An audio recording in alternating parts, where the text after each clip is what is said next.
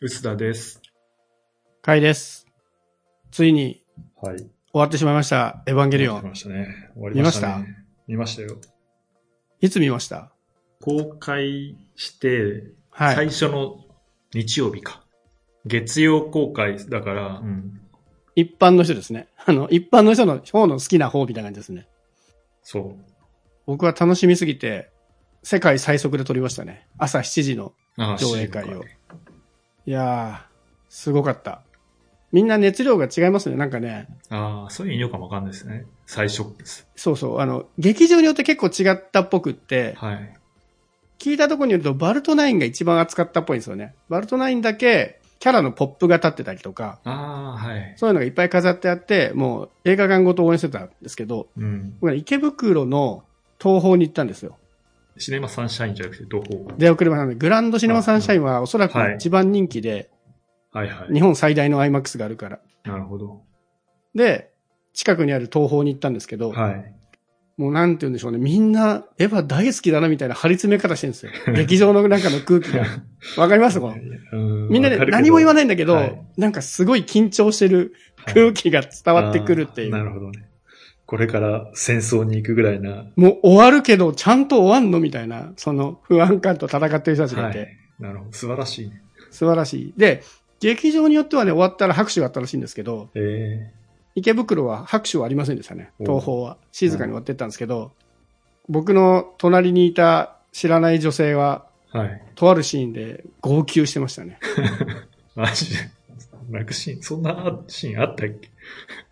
あのね、まあ、わかる。そこで泣く気持ちはわかるっていうシーンだったんですけど。そうなんでね、もう、今回はもう、ポッドキャストなんで、はい。もう、ネタバレ全開でいこうかなと思いまして。はい。本当に？カイさんさ、ネタバレについてすげえいろいろなんか。語りましたね、以前ね。はい。ねえ、あれは何だったの？あれは、勝手に飛び込んでくるとこにネタバレするのは良くないなってことなんですよ。うん。わかります ?Facebook とかに書いちゃうと、見たくないのに見ちゃうじゃないですか、Twitter とか。はい。でも、ブログとか、ポッドキャストって、わざわざ見に行かないと読まないので、はい。それは読む人が悪いんじゃないっていう。まあ、ブログもね、タイトルに書いちゃダメだと思うんですよ。タイトルにネタバレって書いてあって、最初の数行ぐらい、Twitter とか Facebook に流れる文章中にネタバレがなければ、はい。まあいいんじゃないっていう。わかりました。ちなみにこれね、その趣旨で僕がこの間ブログに書いたんですけど、はい。一応ネタバレは、あの JavaScript を使って、クリックしたら読めるようにしてたんですけど、うん。RSS で読んだら全文が読めましたっていう苦情が来ましたね。ああ、素晴らしいですね。すみませんと思って、しょうがないからもう本文にここからはネタバレして追加しましたけど。なので、もう今日はネタバレ全開でいこうと思うんですけど、面白かったですか？どうでした？いや、面白かったですよ。僕ね、2時間半もね、まあ、エヴァン見たくないなと思ってたんですけど、何回疲れずに見れましたね。エヴァっていつ頃から見てました？やっぱ、あれです、一応、最初の盛り上がって終わる頃に、なんだこれはって話題になったじゃないですか。サブカル的なところで。そう、テレビで、ねあれです。ね、最初のテレビ放送のですよね。94年、5年か。とか、そん、そんくらいの。もう一応、さ、ちょっと見て、その後盛り上がったタイミングでも、再放送かなんかやったんですかね。あ、そうそう。その後、そう、あの、終わった後ですね、盛り上がったのって。最終回がひどい、ひどいで、一般に認知されたみたいな。一般じゃないな。マニアに認知された。なんかそうですよね。アニメ好きそうに。そうそうそう。僕もその時、確か本屋でバイトしてて、すごいコミックが売れたんですよ。平積みして、あの、あのレジの後ろから出すコミックとして、エヴァがあったんですね、確か。いはいはいはい。あれ、それは万引き対策みたいな？や、あの、もう、出すの、棚に出すのがめんどくさいから、後ろに置いとく、売れる本って。あ売れすぎて？かそうそうそう。そういうことか。今も手なんか鬼滅とか、なんかああいうのが出た時って、すぐに取って出せる？あの、もう、シュリンクラップしてないやつとか、あ、そういうことなんですね。あったりするじゃないですか万引き対策なんだと思ってた。うん、その意図はよくわかんない。まあなんで、そこでこれなんだろうなと思ってたら、なんか、あ、アニメやってんだと思って、で、盛り上がったから、まあ割とそのタイミングで認知してた気がしますね。でもすごいファンでもないですけどね。でもまああの頃から見てるとやっぱり感慨深いですよね。25年そうですね。経ってやっと完結したっていう。ね。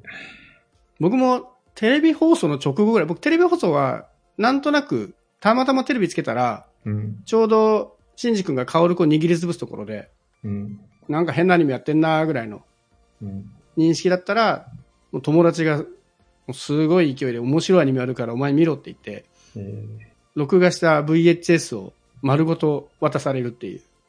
当時ね、それしかなかっそたですからね。それは熱い、熱い友達の、そう、すごい熱い友達。とりあえず6話まで見なさいって言われて。で、そっからハマって、まあ、なんだかんだ25年ですけど。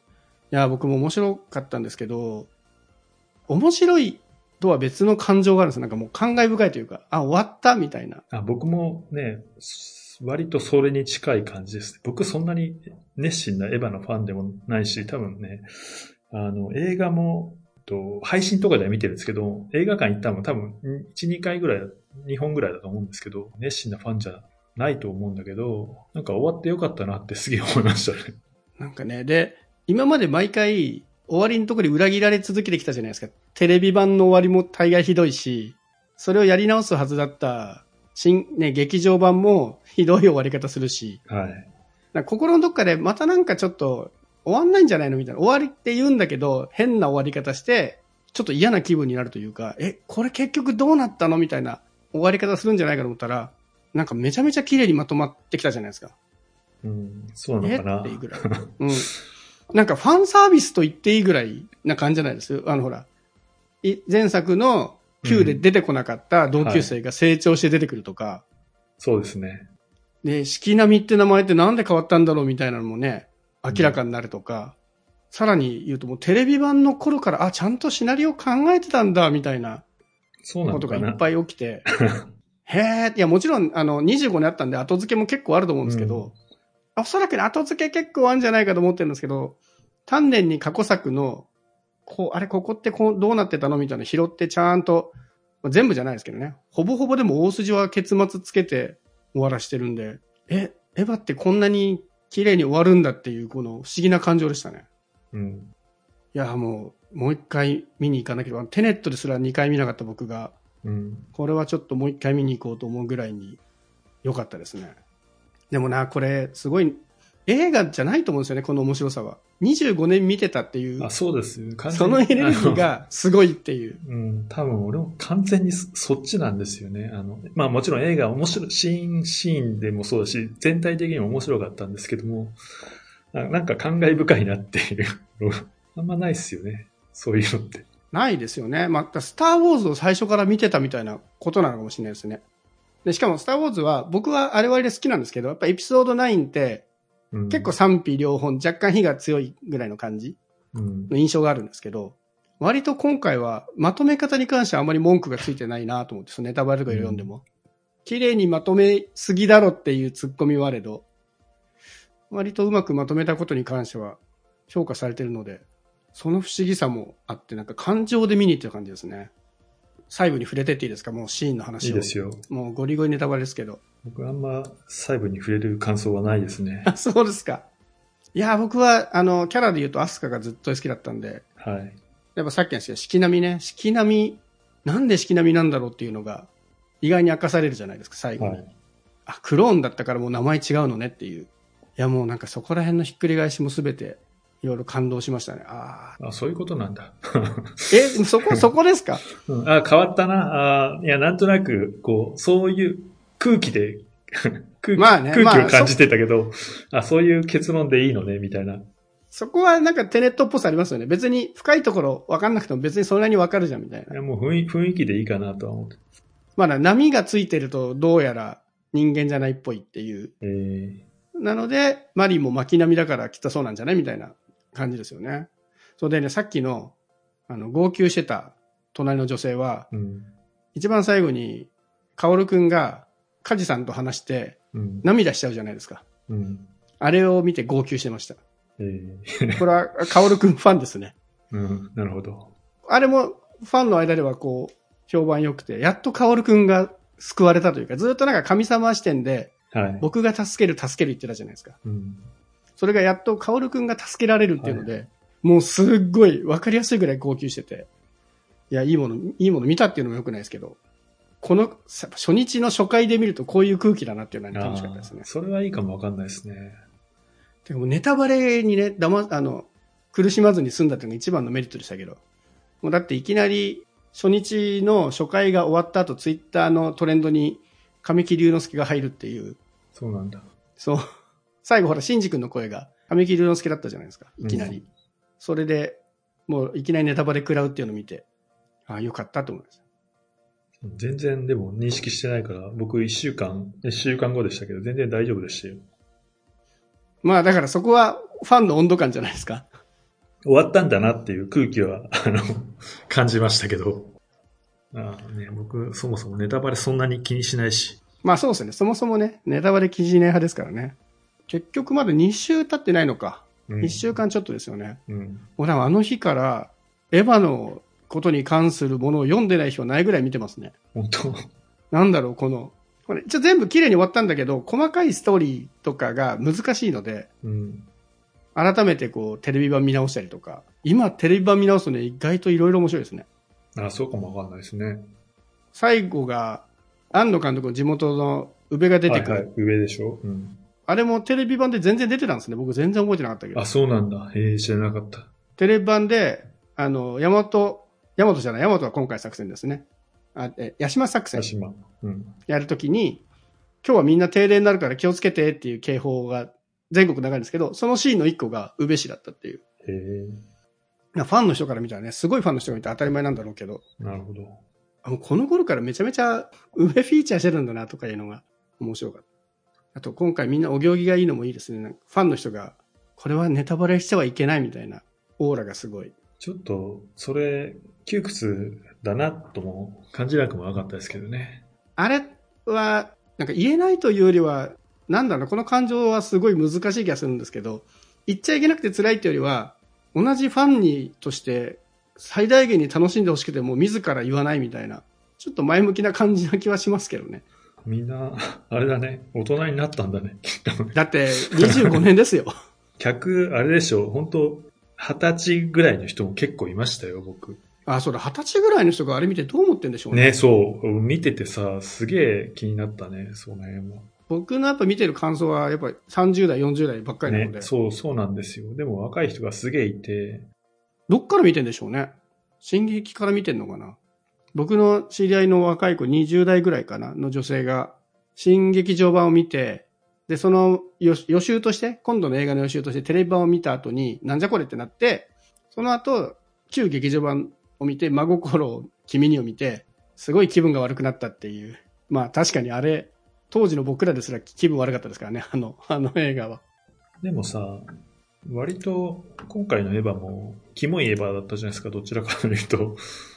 ああ、でも、そうでもないですか？キモさの質が違うというか、真心はとりあえずシンジ君が最初にいきなりアスカの描写でマスターベーションするっていう、割と最低な映像をした上に、一番最後にアスカの首絞めて気持ち悪いで終わるじゃないですか。うん。らちょっと異質ですよね、その。絵が気持ち悪いとか別にいいんだけど、なんか精神的になんかすごい気持ち悪い演出だったから。だからそういう意味でなんかね、ネタバレというよりはなんか面白かったとか終わったっていうのが言いづらいっていう感じですね。そう。僕の中では。いや、なんかね、ファンの人からすると、終わったっていうのすらネタバレらしいですよ。エヴァはいつも終わらないものだから、終わったっていうことは、そういう着陸するんだっていうネタバレになるらしいです。まあ、そういう難しい方もファンなんですかね。まあ、いや、すごいファンじゃないですか。熱量高いファンな気しますけど。印象に残るシーンとかなかったですか？僕やっぱ、今回は気持ち悪いエヴァだなと思ってずっと見てましたね。へえ、あ、どの辺ですか？気持ち悪いって。シーンシーンで気持ち悪い。気持ち悪いというか懐かしいというか、あの、最後もめちゃくちゃだったじゃないですか。最後の戦闘シーン、どう考えても特撮遊びみたいなのやってたりああ、はいはいはいはい。完全に遊んでましたね。ね。あの辺とか、エヴァってこんなだったよなっていうのと、そう、気持ち悪いってあれですね。絵が気持ち悪いとかじゃなくて、アニメなのになんか変な遊びしてくるみたいな。うん、まあそれもあるのかな。うん、なんかエヴァってこういうんだったよねっていうのが、割と突っ込んできてた気がするんですよね。そういう意味では確かに最後ちょっとチープでしたね。あの感じね。うんあれな、なんでそうしたって思ったけど、まあなんか、もう、もう終わるからいいやと思って。僕ら、ね、25年とかさ、見てる人は 多分いいんですよ。これをね、二十歳そこそこの人がどうやって見るんだろうと思ったら結構ね、終わった後にすげえ熱く語ってる人がへえ。嫉妬した若者ですよ。そういうのを見てると、このね、25年は、前はね、多分本当にマニアでオタクのものだったエヴァが、そうですよねね。みたいな、すごい需要されてるのが、もうね、グッときましたね、一番。ああ、面白い。まあ、25年経って、やっぱオタクがね、もう少し一般化してきた感じはありますしねもう。少しっていうかアニメ見るの普通だもんなうからこれ、あだから昔のオタクじゃないとダメなんじゃないのと思ってたものがすごくこう受け入れられているのが、このね、ちょっとストーリーとマッチしてるというか、この終わり方に なんか被る感じがして、そこがすげえ良かったですね。全体的にうまくまとまったんですけど、まとめてるとこの細かいとこが、特に終盤、映画のセットもそうなんですけど、ネオンジェネシスって言っちゃうあたりとかね、あそこネオンジェネシスって言っちゃうんだ、みたいな、妙に現実に戻された感じとか、その辺がね、最確かに最後ちょっと投げやり感をちょっと感じましたね。もう終わったから、綺麗に終わったからいいんですけど、ね、玄道ベラベラ喋って終わるし、卒業式のようにシンジ君がみんなを呼び出して、次は君だねって言って、解放して終わってくっていうあたりはね、終わったこと自体はいいんだけど、雑な感じではありましたね。ああ、そういう意味であれだね。剣道キモかったね。ちょっとね、いきなり全部を認めちゃったじゃないですか。ね。みんな知ってたのに、それは。しかも最後の最後まで奥さんに会いたいだったんだな、この人っていう。玄道がひたすらキモく終わっちゃったっていう。あれはちょっと、いや、いいんだけど、いいっていうかまあ、うすうす感じてたけど、そんなストレートにこれで締めるみたいなところはちょっと、もうちょっと何かあると思ってたんですけど、そうそう思った以上にキモかったですよね。なんか深みがあるような気がしてたんだけど、ふ振られた女にひたすらこだわってる男みたいな感じですもんね、あれだとねあ、。そうだ、さっき何がキモいかあんま言えなかったけど、それだな。多分見てて思ったの。結局、死んだ妻に会いたい男のせいで世界を破滅させられるっていう割と、めちゃくちゃしょぼい、ねしょしょぼい話で、それでいいのかと思ったけど、まあ、まあいいかって感じにまあそれ、まあ前からそうだったから、そうなんですけどね。なんか、そこ、膨らませないんだと思って。ね、すっげえストレートに終わりましたよね。それはちょっとびっくりしたといえばびっくりした。なんかもう少しあるような気がしてたんですけど。まあだからまとめ方自体はすごい満足なんだけど、そういうところに、まあ不満ではないんだけど、やっぱりそうなのみたいな複雑な思いと。あとあれですね。これおそらく考えてるんだと思うんですけど、スピンオフが来そうな気はしますね。エヴァは終わったけど。あ結局9の時点で14年空いたわけじゃないですか、前の。世界の設定で。で、あの14年間に実はいろんなことが起きてたんだっていうのが、今回ので分かっあ。たんで、あね、実は梶さんが世界救ってたとか、いろんなこと起きてるじゃないですか。あと予告にあった2号機と8号機が半分ずつ合体してる機械だみたいなエヴァンゲリオンはいはい結局どこにも出てこなかった問題とかですね。あ、ああ、そうね。そうそう。いろいろね、謎残ってる。で、おそらくそれは謎じゃなくて、その14年間に何か起きてたことなのかなとか思いつつ、そこのススピンアウトはなんか、なんかそんなこと言ってたんですよね。どっかのインタビューなんですけど、ガンダムは V ガンダムとかがあったからいいな、みたいなことアンナさんが言ってて、でも誰もそういうのやってくんないから、自分で一回蹴りつけてやりたいみたいなこと言ってたんで、エヴァとしては終わるけど、スピンアウトとか、やってくれるといいなと思いつつ、誰が取るかみたいな話になるんですかね。ね、まあ、それも含めて、ね、スター・ウォーズ的なというか、今回もだって総監督だけどね、監督ではないし、新ウルトラマンも監督ではないじゃないですか。安野さんが。でもそれでいいのかなという気もしますしね。まあそういう意味では終わったようで、なんかまだまだ期待はしつつ。いやーでも僕はもうここからいろいろ、あ、本当にこんなに深く考えてたんだっていうのをもう一生懸命文献を読んで楽しんでますね。うん、でも僕のそんなファンじゃない僕からすると多分今回頑張って話をつなげるために作ったっていう印象があるんですけどね。あーあ、それはね、すごい感じました。あの、おそらく全部を見返して、ここ作ろうかなっていう。バクマンって漫画あるじゃないですか。あれの中で、困ったら自分の作品一回読み返すと、実はここ伏線でもう一回使えるなっていうのがあるみたいなエピソードがあるんですけど、なんかそれに近いものを感じましたね。改めて自分で見直したときに、あ、ここのストーリーうまく使って繋げられそうだなみたいな、そういう雰囲気は感じた。だそういうのうまいんですよ。なんかき、そこの、て綺麗さを感じるというか。まあでも、一回もうエヴァを離れていろいろ作れるようになるんで、これはいいんじゃないですかね。新ウルトラマンもすごい楽しみだし。あと、僕はふんわり見てたんで、意外と細かいとこを理解しなかったんで、意外と今から見ると結構楽しいですね。裏のストーリーというか。あの書いてないことを読み取るのは嫌いなんですよ。今、マリが庵野もよこがモデルみたいなうんのがすごいネットで騒がれていて、で、それをやんわりと安野モヨコが否定するような日記を書いたんですよね。えー、ああ、なんかノートで書いてる、ね、そうそうそうなんかね、見てないけど。どう見てくれてもいいけど、別に作品に対して何かはしないよみたいな話を書いていて、もうなんか書いてないその人物とか実際の人物はあんまり映画に盛り込むのは好きじゃないんですけど、ただ映画の中でこういうストーリーだったはずだっていう設定を読むのはすごい楽しいので、一生懸命アダムとアダムスのね、とかをいろいろ自分の中で読み解いてますけど、まあそういう意味で結構楽しいですね。一回見て、まあファンの熱量によるんですけど、僕みたいなぐらいの好き度だと、見終わってくるのが楽しいですね。いろんな人の感想を読めるのが。いやーちょっとね、2回目行きます。僕多分ね、映画2回見るのは、This is It ぶりですね。10 15年ぶりぐらいですか。This is It はさすがに3回か4回行ったんですけど、僕マイケル・ジャクソンが好きなんで。まあでもちょっとね、心の整理が落ち着いてから行きますけど。帰ってね、サントラがまだないっていうのがね、あ、そうそうそう。サントラすごい来たかったんですけどね。アプリで先行配信それか。なんか。なんかそんな感じらしいです、ね、そんなことやってるんだ。いいんだけど、なんかアクセス悪いなと思って。なんかでも、アプリでなんか面白そうな企画あったんだよな。まあ、とりあえずもう終わったんで、もう最後なんかオフセットばかりに僕はいろいろ課金しようかなと思ってるんで、アプリも有料課金しようかなと思って忘れた。まあ、でもサントラ聞きたいな。なんか当日買えなかったんだよね、アプリで何かが。まだ配信してなかったんだっけな。まあでもなんだかんだ、工業収入もね、順調っぽいし。まあ、鬼滅越えはないとしても、100億の大台を目指して頑張るかと思いますけど。まあね、まあ、これ聞いてる人は確実に見たことある人だと思うんで、何か言うこともないんですけど、見に行ってとも言えないからな。エヴァのここが面白かったっていう感想があったら、ぜひお便りください。もうね、今人の感想を聞くのが楽しい。つまんないっていう人の感想も楽しい。面白かったも楽しいし。いや、本当安藤監督お疲れ様でした。